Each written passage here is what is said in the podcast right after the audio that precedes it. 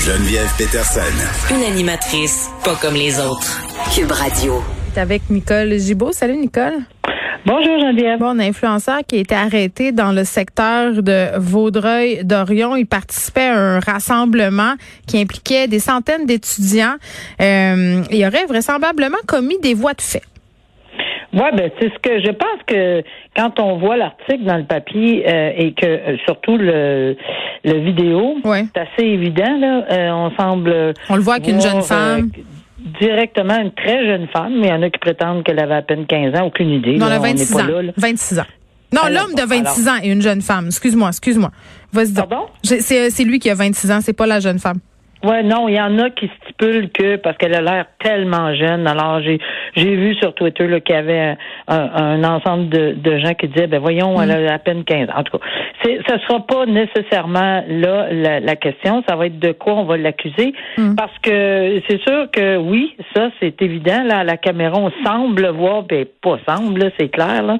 Mais euh, c'est quoi le contexte? Euh, et est-ce qu'il y aura d'autres accusations? Puis dans quel contexte également? Je pense que le DPCP est frileux un peu là, euh, n'a pas voulu et avec raison parce que ça vient d'arriver. Alors on peut pas demander euh, mettre un micro là tout de suite euh, du DPCP et dire ok c'est quoi c'est quoi c'est quoi? Euh, je pense qu'il faut un peu de recul, qu'on regarde le tout, qu'on le fasse comme il faut et que nécessairement là on voit on pense qu'il s'agit mm. d'un voie de fait bien clair. Bon, c'est influence... oui, cet influenceur-là est suivi pas mal. Peut-être que c'est pas une très bonne publicité. Là. Ben, Luca Tony, je pense que c'est comme ça qu'on prononce son nom. 72 000 abonnés sur Instagram, 87 000 environ sur TikTok. Il fait des vidéos humoristiques. Bon, celle-là, elle me fait pas tellement rire, cette vidéo, Nicole. C'est ce que je dois préciser. On va suivre euh, cette histoire-là. Puis c'est fou quand même maintenant, aujourd'hui, puis je pense que c'est une réflexion qu'on peut se faire. on peut en vouloir à la, la petite culture du polissage là, qui a amené des citoyens à prendre des photos de Denis Coderre en train de texter au volant. Puis des fois, ça semble un peu intrusif. Tu fais, bon, euh, on peut plus rien faire sans avoir peur de se faire prendre en photo, mais dans certains cas, ça peut être utile. Oui, absolument. Puis euh, évidemment, c'est comme tu dis, c'est pas toujours utile, c'est pas toujours bienvenu, mais euh, bon, alors ici, il semble que ça va tout au moins aider dans l'enquête. Bon, on se parle euh, d'un titre qui me fait vraiment très rire, Je pense que c'est le titre de l'année. Des complotistes accusés de complot. Puis là, j'ai envie de te dire que c'est une méchante mise en abîme. Euh, Mario Roy, qu'on connaît parce qu'il s'est prononcé ouvertement contre le masque, c'est vraiment un des leaders du mouvement anti-masque. Donc lui, avec cinq autres personnes qui s'opposent aux mesures sanitaires sont accusés dans le cadre, je sais pas si tu te rappelles, ben c'est sûr que tu t'en rappelles, là, euh, du blocage du tunnel Louis-Hippolyte Lafontaine à Montréal. Là aussi, on avait des vidéos hein, qui avaient circulé par ailleurs. Oui. Oui, puis il y avait quelqu'un qui avait été, s'est impatienté, là, comme pas à peu près un des automobilistes pas nécessairement une bonne idée de sortir un marteau pour frapper partout. Là. Alors, évidemment, ça avait dégénéré, donc il y a peut-être des accusations contre cette personne-là. Finalement, il y a des accusations qui vont qui revolent partout, là, comme si euh, c'est, c'est, on donnait ça euh, hmm. euh, comme des petits billets. Là. Alors, ouais, cinq complotistes, six, pardon, complotistes hmm. accusés de complot. Moi aussi, j'ai tellement ri quand j'ai vu. comploté, qu'est-ce que tu veux? alors, comploter pour pour pour pour bloquer un pont, pour euh, puis tu sais, ça fait toute partie d'un groupe. On, on, lit dans dans dans dans, les, dans le journal que bon, ils font partie d'un groupe. Et oui, c'est des anti euh, euh masques, anti anti ça. Puis ben, juste pour se situer là, Mario Roy, euh, Frey depuis un petit bout avec Steve Charland, qui est l'organisateur d'un groupe qui s'appelle les Farfadas. C'est ceux qui avaient entre autres organisé, tu sais, le souper. On voyait euh, dans le temps de Noël des gens dire fuck you le go. Ils ont fait faire, oh ils ont fait faire des chandails donc, ce sont euh, ces personnes-là. Puis Mario Roy, à un moment donné, Nicole, on se faisait euh, à la blague, on se disait, ah, on parlera plus de lui parce qu'on en parle trop. Il avait euh, semblé faire preuve de remords, de repentir, disait qu'il voulait tourner la page parce que bon, quand même, là, il a été incarcéré. Puis ça semble pas du tout être le cas parce que quand il a fait cette sortie-là, quelques semaines plus tard, il a commencé à faire d'autres commentaires sur la dictature sanitaire, sur le fait que finalement, il était un prisonnier politique. Il y a des gens qui ont manifesté par ailleurs hein, devant le Parlement de Québec pour sa libération parce que certains, euh, certains certaines personnes. Ça donnera pas grand-chose parce que le politique et le judiciaire, c'est sûr qu'ils s'en mêleront pas en partant. Et, premièrement, quand tu dis sembler repentir. Oui, c'est important le sembler. C'est vraiment le mot, on va on va dire sembler là, parce que il, fait face à la justice pour pas, pas juste une chose là. Alors il, est un peu partout là. Il occupe plusieurs locales parce que c'est pas tout dans les mêmes locaux par la justice là. Mm-hmm. Alors il, doit se promener un petit peu là, devant la cour supérieure pour effectivement un outrage ou quelques outrages au tribunal, mm. une sentence. Euh, Menacer une avocate aussi là. Oui, exactement. Il fait face à un dossier de. Puis là, dans sa tête à ce monsieur, il a décidé de se présenter en disant ben là, regarde, euh, moi, j'offrirais de signer un petit papier, là, euh, parce qu'on entend souvent les 810, là, tu sais, les 810, euh, garder la paix, puis se conformer. Il veut aller faire du site de glace, je pense. Quelque chose de genre. c'est ça. Il veut, il veut retourner à ses affaires. Donc, c'est simple. Donne-moi un petit papier, là, je, on va. Mais sauf qu'il n'y a pas personne de, de la justice qui veut s'en occuper de cette façon-là. Ni le juge, ni le procureur de la couronne, ni encore moins mm. euh, ceux qui, qui, qui, travaillent dans ce dossier-là, peu importe à quel niveau, Cour supérieure, Cour du Québec ou peu importe, là, euh, dans différents dossiers. Et on le voit pas de cette façon-là. De toute façon, euh, il est incarcéré. Il n'y a pas personne qui a voulu le laisser sortir, peu importe son vignoble. on a dit, garde, là, ça prend quelque chose de plus sérieux que ça, une reconnaissance, une admission de... de, de, de c'est pas juste un petit papier, OK, OK, je, je, je vais être correct. Alors, ils sont pas sur la même longueur d'onde. Là. Euh, il pensait peut-être, mais là, son avocat, je pense, travaille d'arrache-pied pour essayer d'obtenir euh, un règlement. Puis je le comprends, là parce que tu sais, il est dans un impasse, là, ce monsieur Mario Roy là, et c'est lui qui s'est mis dans le pétrin. Euh, il, commence à en sortir, c'est pas juste avec une signature d'un petit papier là. Hmm. Alors, euh, je pense qu'il va falloir travailler fort, fort, fort d'ici. Je me souviens plus c'est quelle date qu'il va revenir à la cour là, mais il va falloir présenter quelque chose de beaucoup plus concret hmm. que dire oui, oui, je suis correct, j'ai compris. Hmm, je pense pas. Non, ben, puis avec ces dernières sorties comme quoi c'est un prisonnier politique, là, justement, je ben pense qu'il a besoin encore d'un petit peu de temps pour réfléchir à l'ombre, Monsieur Roy.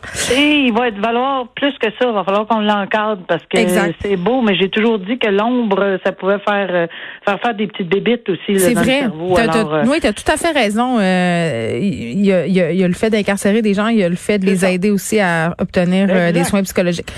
Paul Bernardo, Nicole, ça faisait longtemps qu'on n'avait pas entendu parler de lui, ex-conjoint de Carla Molka. C'est presque rendu qu'on connaît davantage le nom de Carla Molka, mais à l'époque, euh, on les appelait le couple maudit, là, avait fait la une de tous les journaux parce que, bon, euh, avait été impliqué dans le meurtre euh, de des femmes, finalement, puis Carla Molka avait obtenu de la part des policiers une espèce de deal, puis ça, c'était avant qu'ils voient les bandes vidéo, parce qu'elle disait qu'elle était une victime de Paul Bernardo, elle disait qu'elle était sous son emprise, puis quand les policiers ont écouté les bandes, ils se sont bien rendus compte que c'était pas nécessairement le cas.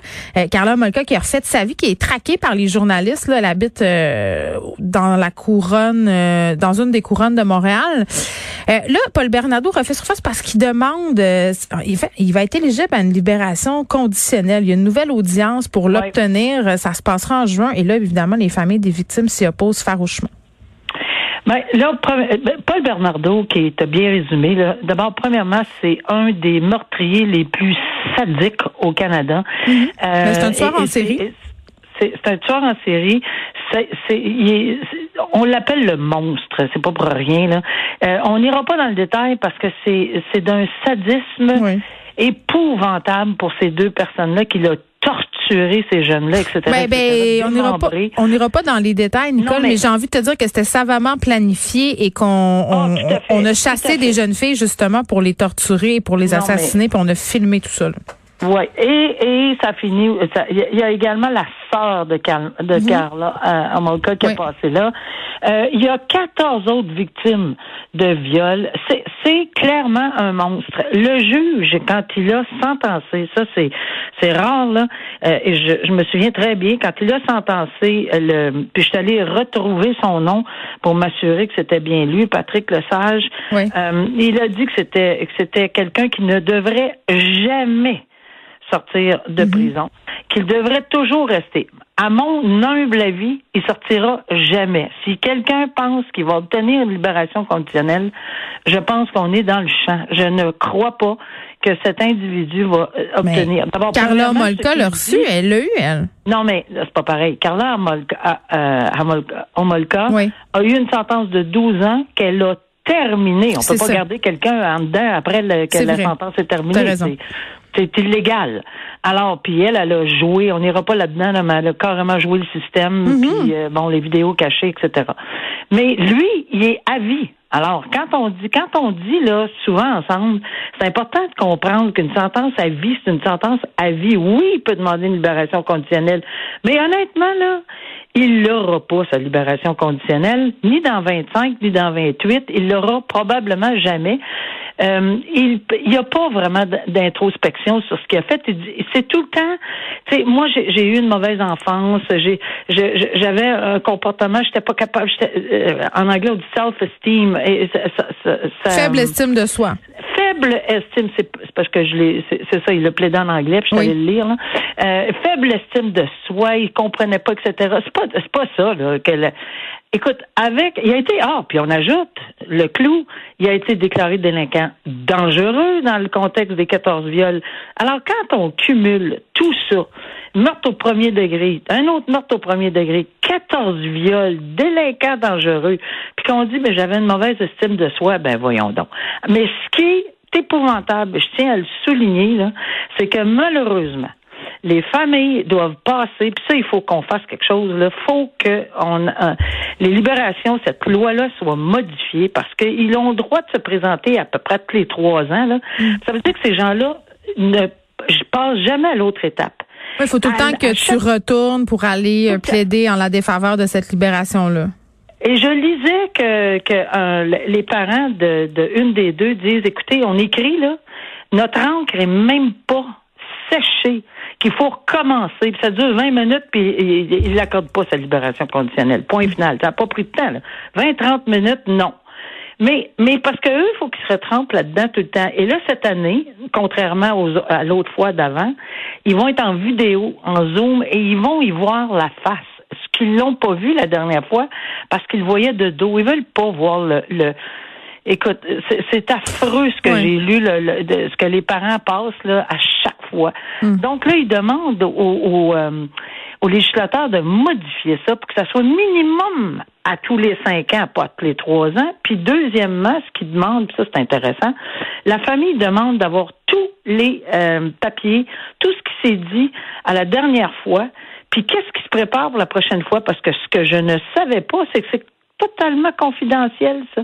Et parce qu'il faut protéger la confidentialité des accusés. Ben voyons, ils veulent se préparer, eux, pour la nouvelle demande de libération conditionnelle. On peut-tu?